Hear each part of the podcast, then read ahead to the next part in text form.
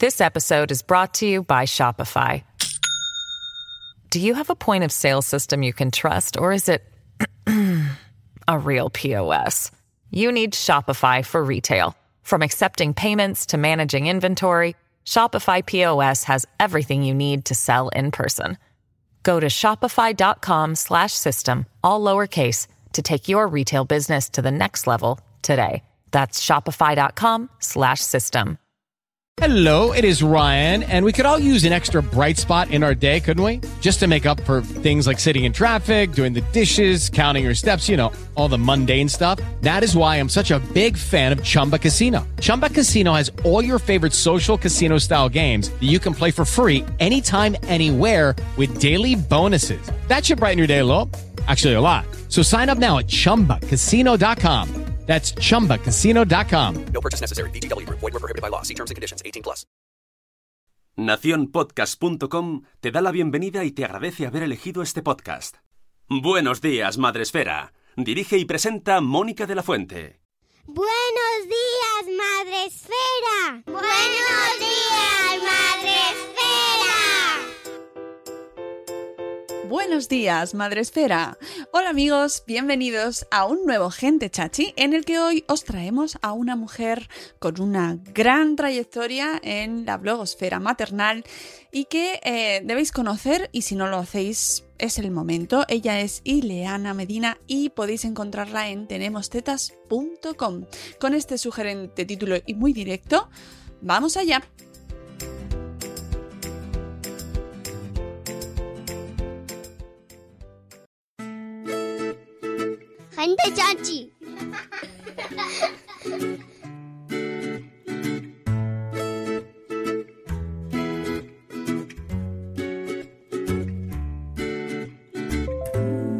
Hoy tenemos con nosotros a una bloguera, aunque ahora no escribe, ahora nos contará más, pero eh, a la que me hace muchísima ilusión traer al Buenos Días Madresfera, porque habrá mm, algunos de vosotros, espero que no muchos, que no conozcáis a Ileana, pero hoy va a ser el día, hoy es el día de que Ileana Medina venga a Buenos Días Madresfera y nos cuente, eh, bueno, pues todas las cosas que ha hecho ella y por qué es conocida en la blogosfera maternal eh, y qué es lo que nos ha aportado ella a nosotros. Buenos días, Ileana, aunque estamos grabando por la tarde, pero esas son cosas de los podcasts que ya se sabe que se graban y se escuchan cuando se quiere. Buenos días y bienvenida a nuestro programa.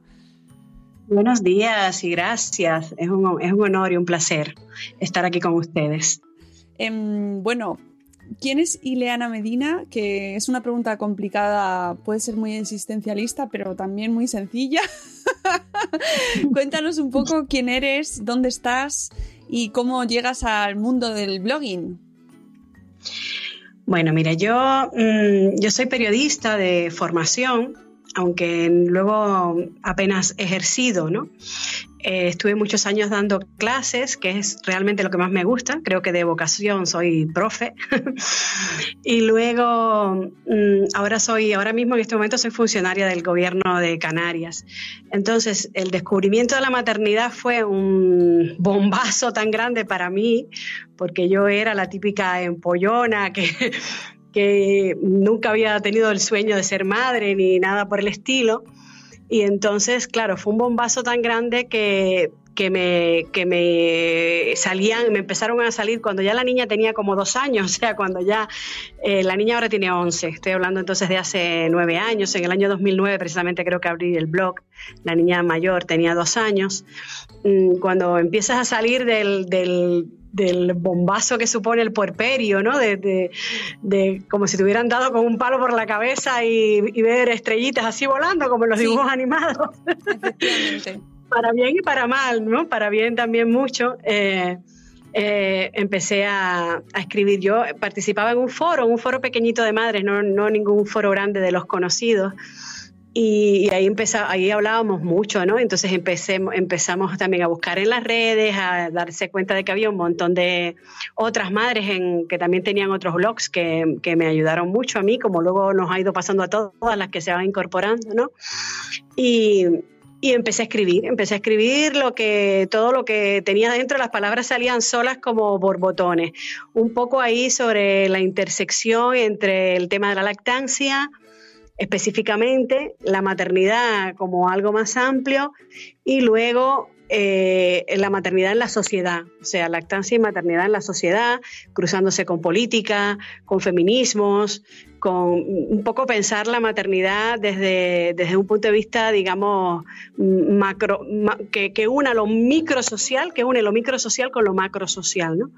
Y, y, estuve ahí algunos años en que escribía mucho, todo salió, todo eso borbotones de mí, y ahí está el blog. El blog tenemos tetas que, aunque ya escribo menos, de vez en cuando subo algo, a lo mejor algún post que me sale, por ejemplo, en Facebook y que veo que está un poquito más currado, un poquito más largo de lo normal, digo, pues me lo voy a llevar al blog y lo copio para no, para no dejarlo morir, para que no muera siempre.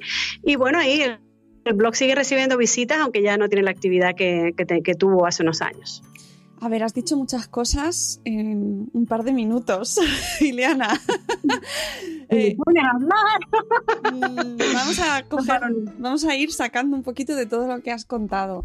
Eh, lo primero, lo, transformador de la maternidad. Me encanta que, hables de eso porque mm, mm, es una cosa común que nos encontramos ¿no? cuando grabamos, cuando hablamos con bloggers de maternidad.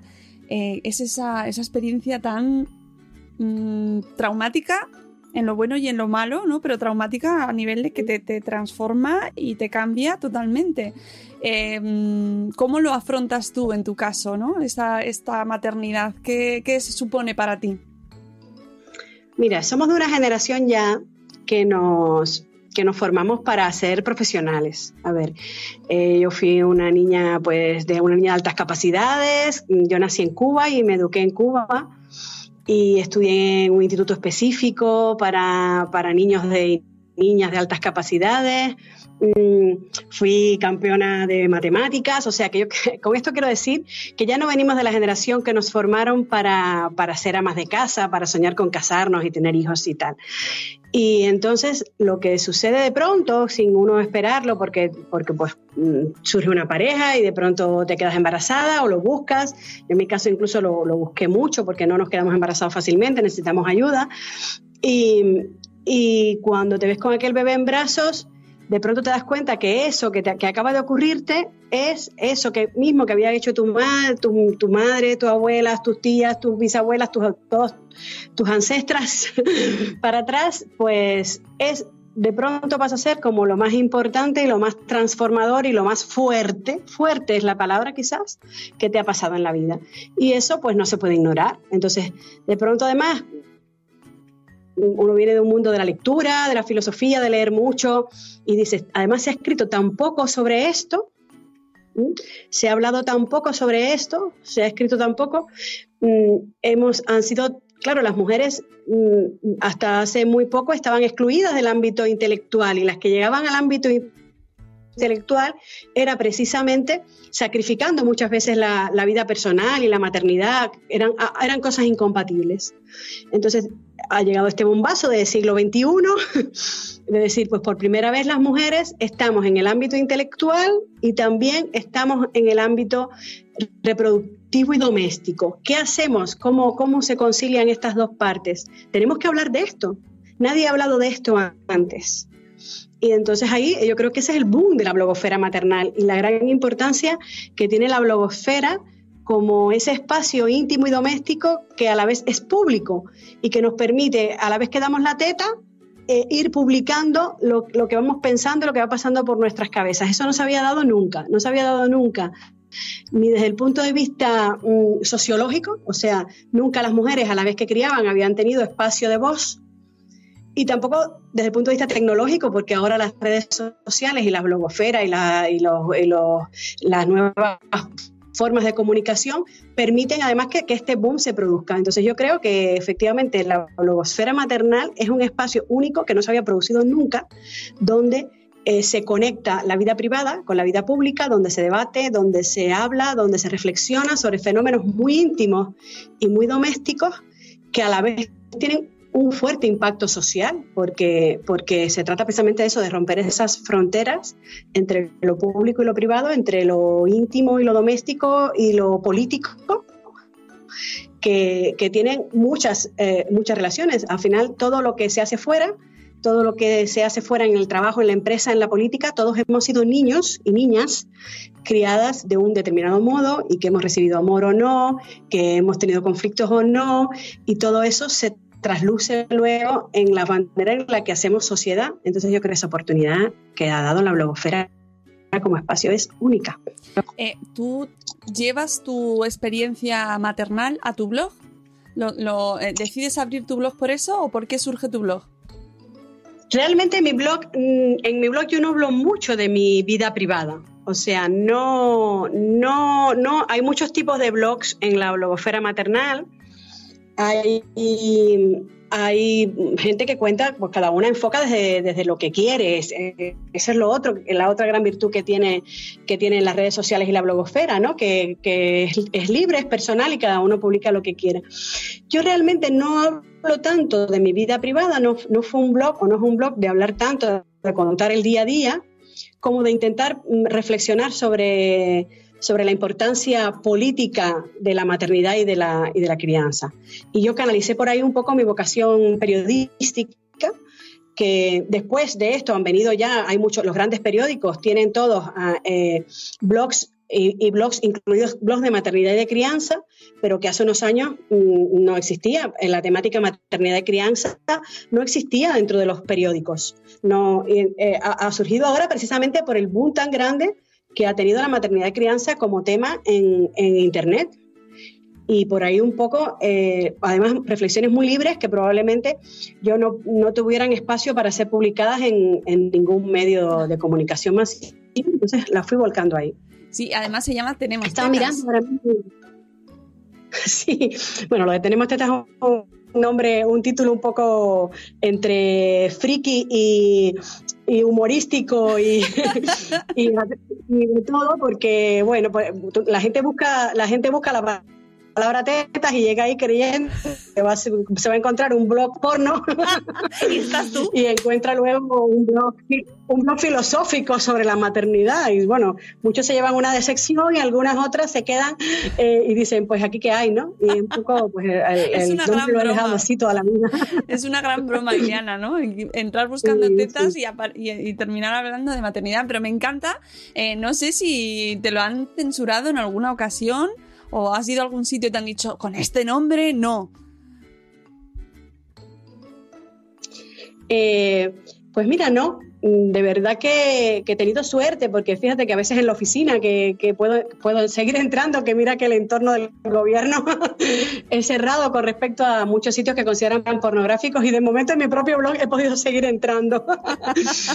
eh, sí he sufrido algún tipo de, he sufrido algún tipo de censura en Facebook y eso con fotografías de lactancia como, como casi como hemos sufrido casi todas.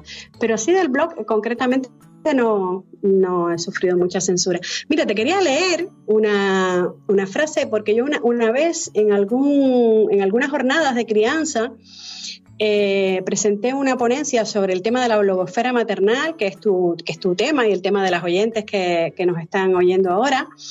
Y, de esa ponencia entre saqué una frase que tengo en mi blog permanente, en una de las páginas donde precisamente tengo un listado de enlaces de blogs de otras madres, y la frase dice así, la blogosfera maternal, foros, webs y espacios de apoyo a la crianza, muchos de ellos que han dado lugar a asociaciones de apoyo a la maternidad, la lactancia, en fin, al cuidado esencial y primario del ser humano, permiten el paso del texto a la vida y de la vida al texto y encarnan, quizás como ningún otro espacio discursivo en la actualidad, la imbricación de las tendencias inevitables que se abren cauce en el siglo XXI. Las redes sociales, los vínculos, lo cotidiano, las emociones, la sostenibilidad y el cuidado. Y un poco esa es la definición, un poco yo creo, de, del sentido de todo esto. ¿Cómo ves la evolución de la blogosfera maternal desde que empezaste hasta nuestros días? ¿Estás al tanto? ¿La sigues o estás un poco desconectada? La verdad es, soy sincera, estoy un poco desconectada. Sé sincera, mujer, no pasa nada. Soy sincera. El otro día una madre misma me contaba, me preguntaba esto, me decía, eh, ay, tú a mí me ayudaste tanto. Cada vez que una madre se acerca y me dice que yo la ayudé tanto, tanto que mi blog le ayudó en la maternidad, yo con eso ya me doy por, me doy por pagada. o sea, no, realmente el blog yo no lo escribí mm, eh, con ningún objetivo ni económico, ni siquiera el objetivo de ayudar a nadie. Lo escribí porque fue un grito, un grito en medio de la noche, ¿no? Y porque uno escribe a veces el, lo, que, lo que le gustaría leer y bueno, y ahí está pero la madre, esta madre me decía que tengo madres jóvenes a mi alrededor y ya no conocen tu blog.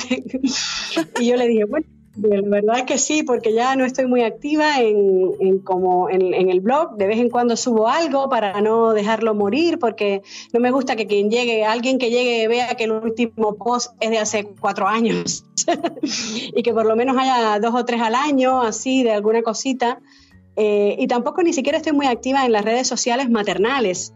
Estoy en Facebook y quienes me tienen en sus contactos saben que estoy por ahí todos los días. Mm.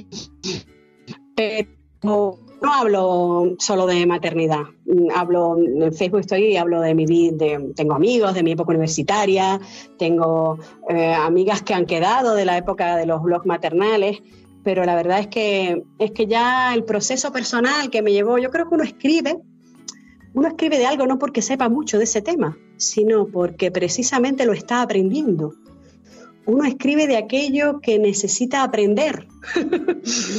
y, cuando, y cuando ya lo ha aprendido, cuando ya lo tiene aprendido en sus dos, con H y sin H, aprendido, ya lo ha atrapado, ya lo tiene verdaderamente incorporado, pues ya, pues ya yo creo que deja de escribir, o por lo menos a mí me ha pasado eso a lo largo de la vida. Siempre hay un tema que me apasiona porque lo desconozco me pongo a investigar y me pongo a leer y lo tomo con pasión. Mis hijos ya también empiezan ya a estar más creciditos y tal. Y cuando ya creo que he aprendido lo que venía a aprender, pues que uno siempre sigue aprendiendo, ¿no? Pero suelta, ¿no? Lo suelta un poco. Y entonces eso, eso es, un poco eso me ha pasado a mí con, con el tema, sobre todo este tema fundamental que yo creo que es el de mi blog, maternidad y sociedad. Hay mucho por hacer porque siguen habiendo, o sea, estamos a mil años luz de que la maternidad tenga en la sociedad el reconocimiento que merece, pero yo como proceso personal pues ya lo, descubrí y lo solté. ha sido así. Hombre, yo recomiendo a todo el mundo que nos escucha que lo visite porque... Mm, efectivamente, como bien dices, hablas de maternidad, pero también de sociedad y cómo se Em, unen ambos conceptos, ¿no? Cómo, cómo vive eh, la madre dentro de la sociedad y cómo, cómo te enfrentaste tú, por ejemplo, tú, Iliana, cómo te enfrentaste a esa realidad dentro de nuestra sociedad en la que estabas viviendo tú cuando te convertiste en madre. Y, que te que lo plasman, aunque no lo plasmaste de manera personal, pero te, te llevó a, a hacer ese grito, ¿no? En medio de la noche. Mm, claro. Mira, yo dentro de todo he sido una privilegiada, entre comillas, porque soy funcionaria y he tenido, eh, digamos que no he tenido, no he tenido el miedo de ser eh, expulsada de mi trabajo por, por, maternar. Con el segundo hijo, que ya uno lleva varias cosas aprendidas, me pude pedir un año completo de excedencia, que aunque me costó dinero, o sea, dejé de ganar dinero, mm, pude hacerlo sin riesgo, he tenido el apoyo de mi pareja, de mis padres o sea que en realidad yo, yo he sido, entre comillas, una, privilegiada ¿no? en ese aspecto. La lactancia a mí además se me dio bien de forma natural. Yo no tuve problemas con la lactancia, ninguno de mis dos... De, mis dos hijos, eh, de hecho con la primera, pues yo eso, yo vi de mamar y cuando llegué a los seis meses y la gente me empezó a preguntar, ¿pero le vas a seguir dando de mamar? Entonces ahí fue cuando, cuando empecé a investigar, no porque a mí me fuera mal, al revés, a mí me había ido muy bien, sino porque la gente consideraba entonces que si a mí me iba tan bien con aquella con la lactancia y para nosotras, para ambas era algo fácil, la gente empezaba, la gente consideraba que más allá de los seis meses estaba mal visto. Y de ahí te encuentras con un mundo en el que no solo eso, sino que te encuentras con, con que la gente lo que normalmente tiene es un montón de obstáculos y que hay un tema, un temazo el tema de la lactancia, ¿no? Y eso fue un poco lo que me hizo ponerme a leer y a investigar y a, escribir y a compartir el tema, el desconocimiento total que hay de sobre la lactancia, en el, incluso en el mundo médico, los profesionales, los pediatras, todos, ya cada vez menos, ¿no? En estos años yo sí he visto, o me parece percibir que, que en el mundo sanitario, por ejemplo, lo que son los pediatras, lo que son también los paritorios y todo esto, las cosas están empezando a cambiar. Gracias a la labor de, de asociaciones como el Parto es Nuestro, de asociaciones de apoyo a la lactancia, de un montón de gente que está, que está escribiendo y que sí que ha hecho, que ha hecho mucho y que sigue luchando por eso, ¿no? Y y, pero claro, en aquel momento, pues para mí, pues era eso, lactando un niño de dos años, de tres, de cuatro. Yo le di el pecho cuatro años y pico a cada uno de mis hijos. Estuve diez años mm, dando el pecho sin, sin parar y para nosotros era una cosa cómoda y cuando dejó de ser cómodo, de hecho ninguno de mis dos hijos se destetaron voluntariamente. Yo esperaba que eso ocurriera, pero como, como a los cuatro años y pico ya empezó a, ser para mí ya molesto, pues ahí mismo corté, porque la lactancia, entre otras cosas, no puede ser una cosa obligada. La lactancia es un, proceso donde se pone el cuerpo, donde donde se pone el cuerpo nada puede ser obligado. Donde se pone el cuerpo hay que, tiene que ser un placer. Y yo, a los cuatro años y pico, cuando ya me empezó a, no resultar un placer, pues corté. Y me duró cuatro años y pico. Pero es que a la mayoría de las mujeres eso le dura unos pocos meses. Entonces, lo que nos tenemos es que preguntar es por qué, por qué pasa esto, ¿no? Y preguntando esos por qué, abre eh, la caja de Pandora la caja de Pandora sobre lo poco comprendida que está la maternidad y los procesos que son gestar, parir y amamantar en la sociedad en la que vivimos. Mm. Eh, precisamente ahora estamos terminando la Semana Mundial de la Lactancia Materna y todavía seguimos debatiendo, todavía se sigue trabajando para que, bueno, pues que se, mm, se vea de otra manera, ¿no? Que se, se, normalice, se visualice también, ¿no? Que no se tape, no, no taparnos las mujeres dando el pecho, por ejemplo, ¿no? Y queda mucho por hacer, yo creo. Aunque, a pesar de que hemos avanzado en estos años, ¿tú todavía sigues encontrando situaciones o te consulta gente a raíz de tu blog? ¿Te siguen llegando consultas? Sí, me siguen llegando consultas. Y, eso que yo, pues claro, que yo no respondo consultas, ya digo, yo de, yo de lactancia práctica sé muy poco.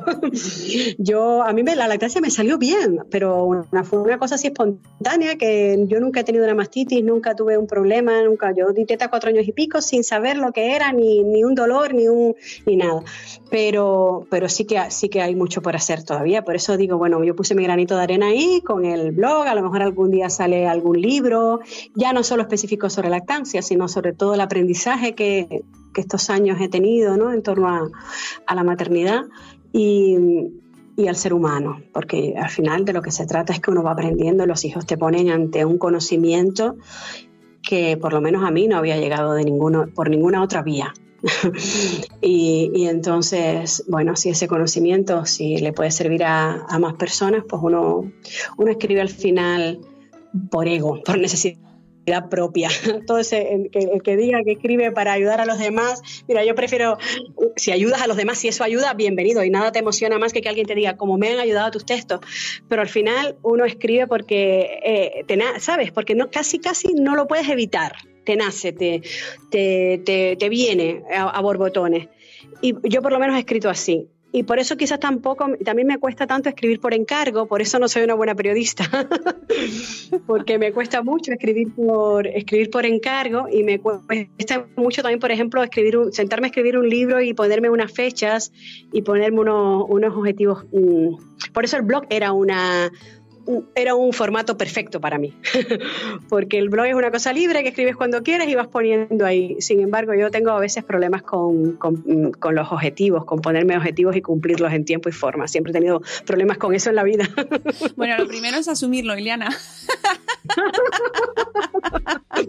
y mira, y aún así sigues haciendo Soy cosas. un poco vaga, además. Bueno. Pero, pero bueno, mira, nos está reconociendo aquí eso y, qué bien, porque luego dicen, no, porque las blogueras son todo mujeres eh, eh, perfectas, exitosas. Pues no, amigos, aquí reconociendo defectos. Perfectas y exitosas, nada, mira, ni maternidades perfectas existen, ni, ni, ni, por el hecho de escribir de maternidad o de algo eres mejor madre que otro, ni, ni nada de eso, ¿eh? Uno, uno tiene puntos fuertes. Yo en mi caso, por ejemplo, yo considero la lactancia un punto fuerte en mi maternidad, pero luego tengo puntos débiles montones. y si no, que le pregunten a mis hijos. o sea que, que, lo que lo que pasa es que yo descubrí que, la, que al revés de lo que muchas veces se dice, la lactancia ayuda y ayuda incluso a las madres trabajadoras. Mira, mi hija mayor fue a la guardería, ¿eh? fue a la guardería con seis meses, que a mí es algo que todavía me sigue doliendo, porque yo no era consciente, no era consciente de, y ya con el segundo sí me permití, y lo deseé y me permití porque se van abriendo puertas y ventanas y te vas dando cuenta de que lo que creías que no podías, pues sí que, sí que puedes. Y entonces... Mm, eh, eh, lo que yo descubrí es que al revés de lo que se piensa, si, si se deja hacer a la naturaleza su trabajo. O sea, si tenemos, si conseguimos buenos partos y conseguimos que las hormonas hagan su trabajo, la naturaleza puede ser una aliada, una aliada aunque nos tengamos que ir a trabajar, una aliada aunque seamos unas neuróticas y unas gritonas, una, una aliada aunque tengamos miles de agujeros emocionales y tal, pero si la naturaleza hace su trabajo y ahí está la teta y ahí está el colecho y ahí está un buen parto y ahí están las hormonas y la oxitocina y la prolactina haciendo su trabajo a pesar de ti, a pesar de nosotras mismas y de nuestros agujeros y de nuestras neurosis y de nuestros gritos y de nuestras necesidades de trabajar o de separarnos o de huir incluso, pues chica, pues es una ayuda, es algo más, es algo que no cuesta cuando no nos cuesta, ¿no? O que podría no costarnos eh, si, si los procesos biológicos se respetaran un poquito más por parte de los hospitales, los profesionales, etcétera. Y eso, oye, pues es algo ya que nos llevamos, es algo que es algo que nos facilita, ¿sabes? Y ya luego lo demás, bueno, pues cada uno, cada una con su historia. Mm. No, no, eso está claro y el respeto y que cada una elija mm, la maternidad que quiera de la manera que quiera. Pero yo creo que también va ahí, es una libertad de elección, ¿no? Y que tengamos todos información y cómo podamos llevarla a cabo. Sí, claro. Yo lo que descubrí es que la lactancia puede ser algo maravilloso como lo es, por ejemplo, el sexo. O sea, si el sexo puede ser algo placentero y la, especie está programada para que el sexo nos guste, también está programada para que, la, para que la lactancia sea algo placentero y que nos facilite la vida. Que es verdad que no ocurre así y que a muchas mujeres no les ocurre así, por supuesto. Mm. Pero hay, podríamos preguntarnos por qué no ocurre así, qué nos está pasando, qué, cosa, qué, hay cosas que interfieren. Y por ejemplo, los partos hospitalarios, tal como, como han sido y como siguen siendo en muchos sitios, entorpecen. Entorpecen y nos privan de algo que a lo mejor después nos puede ayudar y hacer la vida feliz, porque indiscutiblemente sacarse la teta en la noche es mucho más fácil que tenerse que levantar, a preparar agua caliente, no sé qué, biberones y no sé cuánto y tal. O sea que al final eh, yo como digo, soy un poco vaga y creo que he dado la teta por vaga. y claro, y uno descubre todo eso y dice, no, no lo descubres y lo quiero compartir, no porque, no porque quieres que nadie haga las cosas como las haces tú, cada una encuentra, sino porque dices, Dios mío, pues aquí hay algo, hay un tema, hay algo que está, que está aquí de fondo y que tiene mucha amiga y que de lo que las mujeres no hemos hablado nunca. No nos hemos, o por lo menos las mujeres de nuestra generación o sea, no nos hemos eh, acercado a, hablar de, gestaciones, de partos, de lactancias y de crianzas. Son temas tabús, además temas que nos tocan muy profundo, porque emocionalmente nos tocan a nuestra propia infancia y a todo lo que vamos arrastrando generación tras generación ahí de heridas emocionales fuertes. Entonces, precisamente por eso también es un taller de crecimiento personal y una oportunidad de crecimiento personal bestial. No hay ningún otro taller de ni curso de crecimiento personal al que te apuntes que sea tan fuerte y poderoso como la maternidad. Por lo menos en mi experiencia, vamos, y en la de un montón de mujeres que, que, que hemos compartido después, eh, pensamos igual. O sea, vamos, es una cosa tan súper potente porque nada te trae más a la tierra, al momento presente, eh, a, todo eso que, que, los sabios dicen que hay que estar en el momento presente, en el amor, en la capacidad de dar, en la nada te trae como tener un bebé, un niño pequeño demandando todo el tiempo. Bueno, te dicen que hagas talleres de mindfulness. Eso también es mindfulness, ¿no? Lo que tú nos dices. Nada, nada como eso, nada como eso. Además, práctico y diario ahí, día a día. Y a veces, yo, otra frase que digo mucho, que, que dije hoy mismo en Facebook, estábamos ahí hablando de eso, de diciendo, de diciendo meditar es fácil, eh, retirarse a un monasterio, a un lugar maravilloso en la naturaleza y en soledad, eso cualquiera. A ver, dime, pero dime que te has iluminado cuando estás cocinando, atendiendo a tres niños pequeños, eh, trabajando con un trabajo online, con un proyecto personal, estás en la oficina, llegas luego a casa y tienes un niño pequeño que te está demandando. Ah, ahí, ahí dime que estás iluminado. cuando todo eso se te da de puta madre, eh, eh, con calma, con alegría. Ay, ah, claro, que irnos a meditar a un monasterio y eso, eso, claro, en la playa y a Fuerteventura, ya. y a la, eso sí que es maravilloso, pero, pero, pero Espero que para competir diariamente eh, con Ahora, yo le pregunto a los lectores si no entienden por qué esta mujer es un imprescindible en la blogosfera maternal, porque lo cuenta todo de esta manera. Y a mí hay una de las cosas, aparte de tu sentido del humor y que, tu forma de ver la vida que me encanta, una de las cosas que más me gusta de ti, de tus textos y de tu de, lo que tú vas, vas, haciendo es demostrarnos a, a, nosotros y a la sociedad que por ser madres no dejamos de pensar y que no solo se habla de maternidad, ¿no? Es decir, porque parece que tú estás hablando de maternidad, te conviertes en madre y es como que ya dejas de formar parte de la, de, la sociedad pensante, ¿no? Porque ya estás criando y contigo ya no se cuenta para pensar. Eso es un prejuicio. Claro. Y es un prejuicio que incluso comparte buena parte del feminismo. como que, a veces nos dicen ya la maternidad les absorbió los sesos y están pensando con las hormonas y no están pensando con el intelecto, lo cual es repetir un prejuicio que se ha dicho sobre eh, se ha dicho por parte de los hombres sobre el conjunto total de las mujeres. Y a veces las mujeres lo repetimos sobre otras mujeres. Entonces eh, no deja de ser un prejuicio porque yo por ejemplo yo viví siempre en el intelecto, no lo niego y, quienes me conocen de mi época del instituto, de la universidad, y quienes me, conocen en el mundo profesional, saben que yo siempre he sido una persona muy intelectual.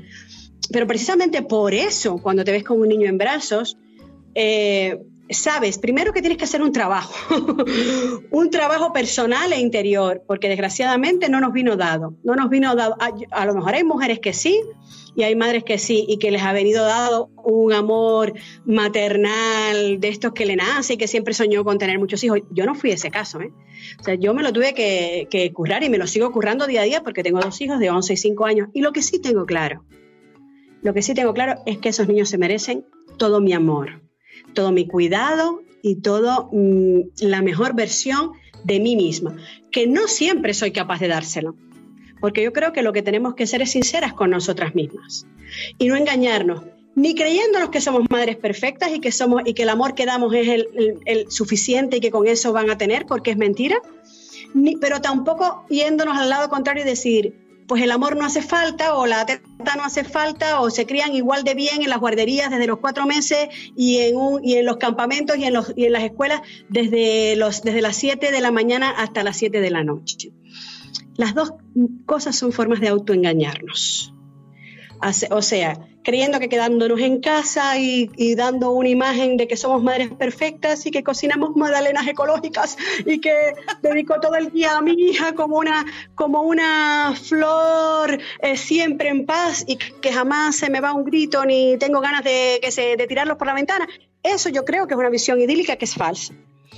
Y otra, y la otra, la otra postura, la de eh, mira, pues guarderías desde los cero meses y que están la mar de viento del año desde las 7 de la mañana hasta las 7 de la noche en campamentos extraescolares y tal, están la mar de bien para consolarnos muchas veces porque sabemos que no podemos hacer otra cosa, también es autoengañarse. Yo creo que el, el proceso bonito viene precisamente cuando eres consciente de que tus hijos y sobre todo los bebés, cuando son bebés, te necesitan todo el tiempo y a la vez eres consciente de que no eres capaz de darle todo lo que necesita.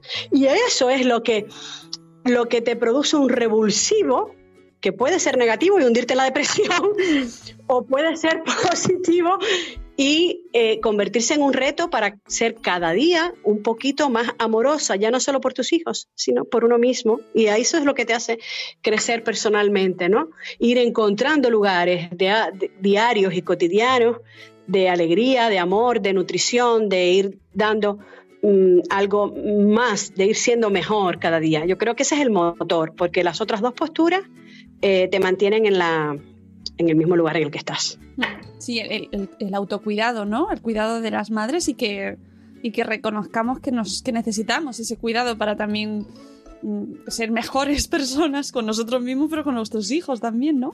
Exactamente. Y, ¿no? y, que, y que además necesitamos que la sociedad entera cuide la maternidad. O sea, no, a mí por esto, por eso tenemos estos puntos a veces tan fuertes de desencuentro con, con determinadas corrientes feministas y con, y con la igualdad entre la maternidad y la paternidad, porque no, no es lo mismo la maternidad que la paternidad. Gestar, parir y amamantar son tres procesos que de momento solo ocurren en las madres el día que pueda ocurrir en cualquier otro ser humano, ese ser humano será madre. Entonces también habría, habrá que cuidarlo igual. O sea que ese, esa persona que gesta, pare y amamanta, esos tres procesos son procesos que no son iguales a, lo, a, quien, a quien no lo hace, ni mejores ni peores como seres humanos, pero son procesos que como sociedad tenemos que cuidar y tenemos que cuidar con un plus, y no igualando por debajo, sino cuidando con un plus por encima. Son los procesos más frágiles y más importantes de la sociedad. Y precisamente por importantes frágiles y por frágiles importantes. Eh, háblanos un poquito del libro de Una nueva maternidad que ya tiene, tiene unos cuantos años, desde el 2011, si no me equivoco. Pues sí, sí, ya tiene siete años el libro. El libro no fue más que una unión de, las, de unas cuantas blogueras que en ese momento eh, nos conocimos por, a través de la blogosfera maternal y empatizamos, como uno empatiza con unos más que con otras, y, y nos reunimos y, y hicimos ese proyecto que podían haber sido otras, otras las personas que estuvieran, pero esas fuimos las que cuajamos en, en ese momento. Fue, realmente la idea del libro fue de Raquel Taza, y ella mm, contactó conmigo y entre las dos un poco ya eh, reclutamos a, la- a las demás. Y el libro sigue ahí vivo, la editorial lo sigue, yo creo que ya va por la tercera edición, no es que se venda mucho, no es que hayamos ganado dinero con él, pero, pero ahí sigue vivo y últimamente, por ejemplo, también la editorial Obstare, que es la que, que es la que lo edita, eh, lo está distribuyendo, por ejemplo, muy bien en América Latina. Y, y ahí sigue, sigue vivo. Es un testimonio de que hay 15 madres blogueras eh, y cada una, pues, un poco, mm, hay testimonios de todas en torno a, los procesos efectivamente de embarazo, parto, lactancia y, y crianza. A lo mejor yo no me lo he vuelto a leer, a lo mejor yo si lo leo ahora eh, no estaría de acuerdo a lo mejor con cosas que yo misma dije hace, hace, hace siete años. Con el blog me pasa igual, ¿eh? A veces hay, hay artículos que yo no soy capaz de volver a leer o que llegan a mí porque lo han compartido y, y cuando los leo digo, ah, pues yo ahora esto lo, lo diría de otra manera, lo matizaría de otra manera, porque ya no, no, no soy, a lo mejor, ya no tengo esa efervescencia, a lo mejor esa radicalidad, ¿no? Y, pero bueno, ahí está, y siempre también pueden haber cosas útiles que, que le sirva a alguien. Esa, esa radicalidad que dicen, nos ponemos radicales las madres en los primeros años. Puede ser, puede ser que nos pongamos radicales. Mira, eh, es que las leonas y las jirafas y las y las musas y todas esas son súper radicales. si no nos ponemos radicales, lo, lo que pasa es que habría que ver contra. El problema no es la radicalidad, sino es contra quién va dirigida, ¿no? A veces en lo que nos, en lo que nos equivocamos es en, mm, en ver enemigos que no lo son o en enfocar el discurso hacia hacia otras personas que no son, o, sea, en el, en el destinatario es en lo que a veces nos equivocamos. Por otro lado, yo pienso que, la- que por otro lado la blogosfera en ese sentido es un medio muy, muy blanco, muy limpio, porque yo en mi blog al fin y al cabo no obligo a nadie a leerlo. o sea que tú vienes a mí si yo te aporto algo y si no te aporto nada, con no leer me tienes. que si nos ponemos radicales, pues, pues da igual. Eh, yo en el sentido, en el único sentido en el que entiendo la radicalidad es en el sentido de reivindicación política. O sea, eh, yo no, evidentemente ni podemos, ni podemos decirle a ninguna otra madre que actúe como nosotros, me parece una cosa absurda. Y, y porque yo diga mis opiniones en los blogs o en las redes sociales, no le estoy imponiendo a nadie mi manera de maternar, aun cuando aun cuando lo esté imponiendo en mi texto, no sé si me explico, aun aunque yo le escriba con la intención de imponerlo, en la práctica no puedo imponerlo, porque en la práctica tú solo lees mi blog si quieres y si no quieres no, me, con no leer me tienes, repito, ¿no? Entonces, Eh, lo, que, lo, que, lo que sí me parece interesante, o, o lo único que puede tener como, como objetivo todo esto, es una reivindicación política, o sea, una reivindicación de, de medidas del tipo una baja maternal más amplia, de medidas del tipo eh, queremos hospitales con paritorios más amables y con rutinas de, parto más amables y con paritorios bonitos, con pelotas y piscinas. Queremos... eh, y, que la que quiera parir de otra manera también puede hacerlo, por supuesto, pero si una cosa no quita la otra. O sea, el quirófano está allí, eh, pero tener al lado una habitación confortable para quien lo desee es mucho más barato que tener un quirófano. Entonces, eh, el- lo que, de lo que se trata en el fondo es de reivindicaciones políticas. Reivindicaciones políticas que ya está visto que ni siquiera hemos sido capaces de articular de buen modo porque se acaba de llevar, de llevar a- al Parlamento eh, la ley de permisos iguales e intransferibles. Con lo cual, precisamente, hay otros que, otras personas otras tendencias otras corrientes que, que lo han hecho incluso como lobby político mucho mejor que nosotras. Con lo cual, eh, no hemos sido capaces nosotras en todos estos años de conseguir una baja maternal más, más larga, como mínimo de seis meses, que ampare la lactancia materna exclusiva para aquellas madres que así lo deseen, para aquellas familias que así lo elijan, y quizás se apruebe primero, no lo sé, una, una ley de una baja paternal más larga, que también es algo mejor de lo que hay, no digo que no. Solo digo que ante prioridades, ni siquiera digo nada, ante prioridades de recursos, solo digo que para mí las bajas deberían ser transferibles y que cada familia se, se organice como mejor quiera. Y si eso tiene como consecuencia que las madres, que muchas madres nos seguimos cogiendo las bajas, pues será nuestra libertad. Y, será porque asumimos la responsabilidad y el riesgo que eso pueda tener y no tiene nadie que venir a decirme a mí que otra cosa es mejor, no tiene el Estado que obligarme a otro tipo de reparto.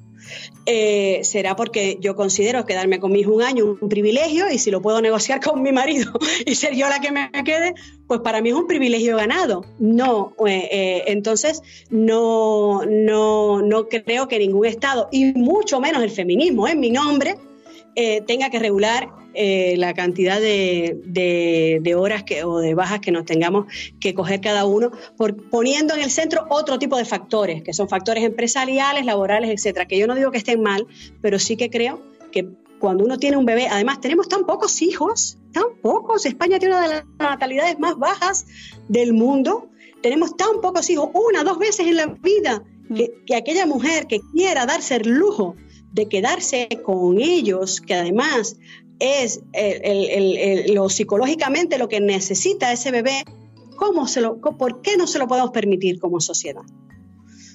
Yo no veo que, que, que no, que, que- no sea posible eso. Me parece uno de los, pe- de los pequeños lujos, incluso sociedades tan ricas, por ejemplo, como la sociedad norteamericana, que no tienen una baja maternal. Me parece una locura eso, ¿no? Eh, una locura que se paga y que se paga en violencia, en violencia social, eh, de muchas formas. ¿no? Y lo vemos. Va, eh, bueno, todo lo que estás contando, ¿no? Y, y- y poner, eh, sobre todo, en- por ejemplo, en el caso de Estados Unidos, la productividad y el trabajo en el centro de la sociedad, al final, ¿no?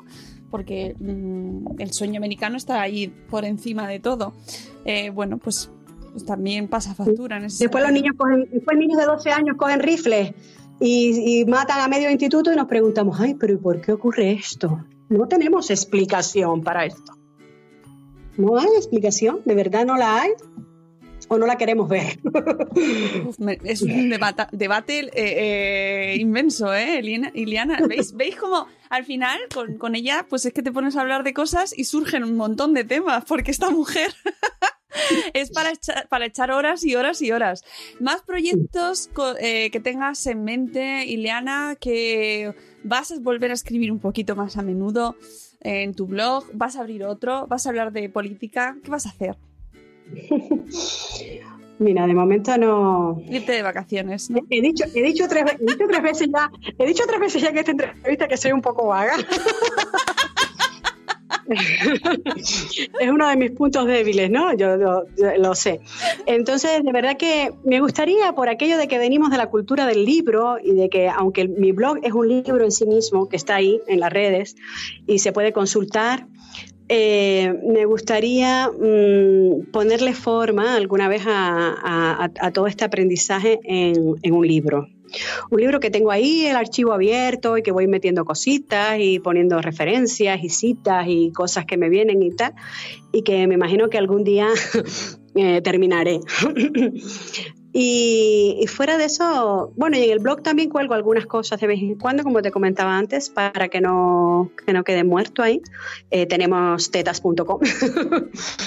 y, y, y bueno, y un poco eso, no sé, no sé lo que la vida me va a ir deparando. También todavía le dedico mucho tiempo a los niños, que todavía son pequeños, y, y trabajo, y bueno, y también estoy ahora en un momento de pareja fantástico, Qué bien. después de, de 10 años de, después de 10 años de crianza intensiva,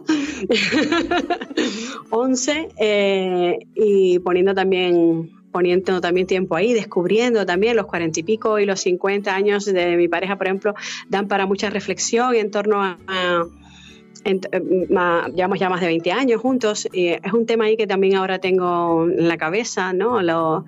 ¿Cómo es posible que una pareja dure 20 años? y cómo eh, tras 20 años eh, mm, estamos en el momento en que estamos de tal plenitud, mejor que nunca y reencontrándonos. ¿Qué tiene que pasar ahí? Un poco, un poco estoy viviéndolo ahora y, con, y yo creo que cuando ya pase la, la pasión de- o cuando pase el descubrimiento de lo, de lo que llevamos un proceso ahora muy bonito ahí de unos cuantos meses, eh, quizás eh, eh, escriba sobre ello. Porque también es un tema el de las Claro. relaciones de pareja.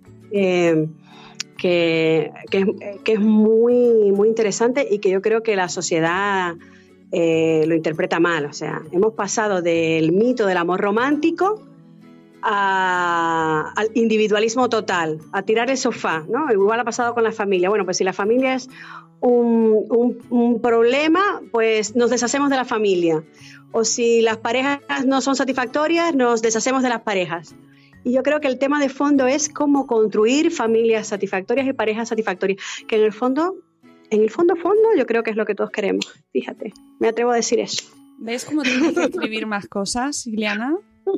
Es que mm, yo no sé los que nos están escuchando y la gente que está escuchando esta entrevista cuando salga, pero queremos más. O sea que. yo, yo porque estoy, yo te sigo en Facebook y entonces te leo eh, muy a menudo y estoy al corriente de tus pensamientos. Pero creo que mm, estaría bueno compartirlo con el resto del mundo. yo te lo agradezco. Está bien. Te agradezco muchísimo este rato que nos has dedicado y que podría ser mucho más. O sea, pues, hay que terminar porque tenemos que poner, hay que, tiene que tener un fin, pero podríamos seguir. Espero que vengas en algún momento a Madrid, que te acerques algún momento así de, en alguna ocasión, algún congreso. Y mira, eh, eh, que sí, que ahora tenemos los canarios billetes súper baratísimos.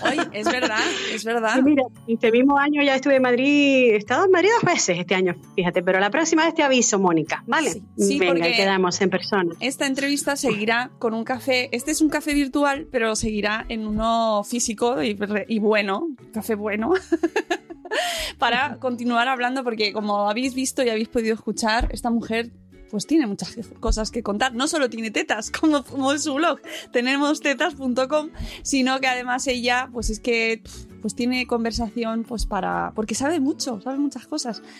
Muchas gracias, Iliana. Un placer inmenso A ti. hablar contigo. Y, y os invito a todos a que eh, entréis en su blog, que aunque va actualizándolo pues poquito a poquito, porque está en otras cosas, pero eh, está plagado de recursos, de enlaces, tiene directorio de, de- de webs, páginas de profesionales, de blogueras, de páginas de asociaciones, grupos de apoyo a la crianza, otros blogs personales de padres y madres. Eh, bueno, pues que desde luego el blog no se ha quedado vacío, lo tienes lleno, lleno de contenido para que la gente pueda ponerse al día. Sé que nos escuchan mu- muchos blogueros y blogueras nuevas que, y nuevos que acaban de llegar a este mundo de la blogosfera maternal y os invito a que echéis un vistazo a su blog para ver, eh, bueno, pues también cómo, de dónde surge esto también, ¿no? Que es muy bonito ver eh, cómo, cómo se ha iniciado este, este movimiento y de dónde venimos al final. O sea que Eh, es muy interesante que, que lo, lo revisitéis si no lo conocéis todavía. Bueno, Liliana, un placer enorme. Un abrazo, Mónica, y a todas las oyentes y oyentes, las y los. Las y los que Y seguro tenemos- también ya cada vez hay más padres Sí. blogueros y, y profesores y, y educadores y gente que, incluso gente que no tiene hijos, nos escucha. Sí, es verdad, es verdad. Está muy bien. Muchas gracias a ustedes. Un abrazo Y, a- muy enhorabuena por tu, por tu trabajo. Nada, un placer. Es estupendo. Venga.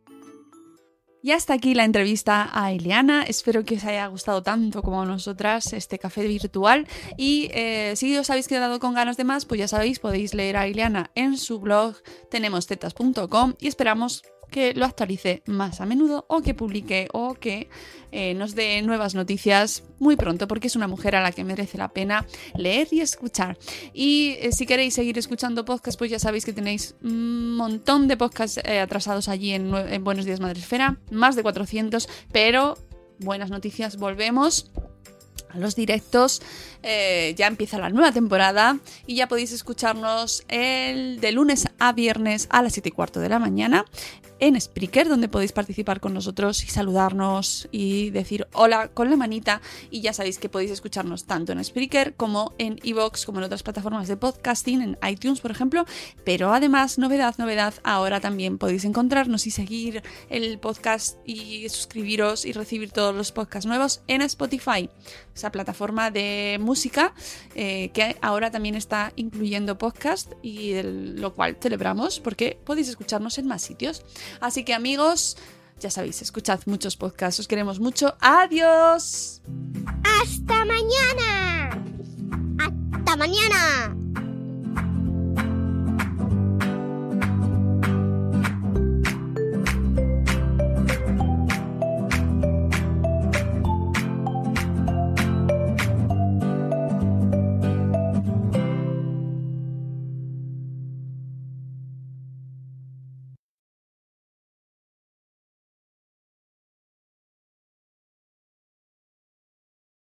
Hey guys, it is Ryan. I'm not sure if you know this about me, but I'm a bit of a fun fanatic when I can. I like to work, but I like fun too. It's a thing. And now the truth is out there. I can tell you about my favorite place to have fun Chumba Casino. They have hundreds of social casino style games to choose from, with new games released each week. You can play for free anytime, anywhere. And each day brings a new chance to collect daily bonuses. So join me in the fun. Sign up now at chumbacasino.com. No purchase necessary. Group. Void were prohibited by law. See terms and conditions. 18 plus.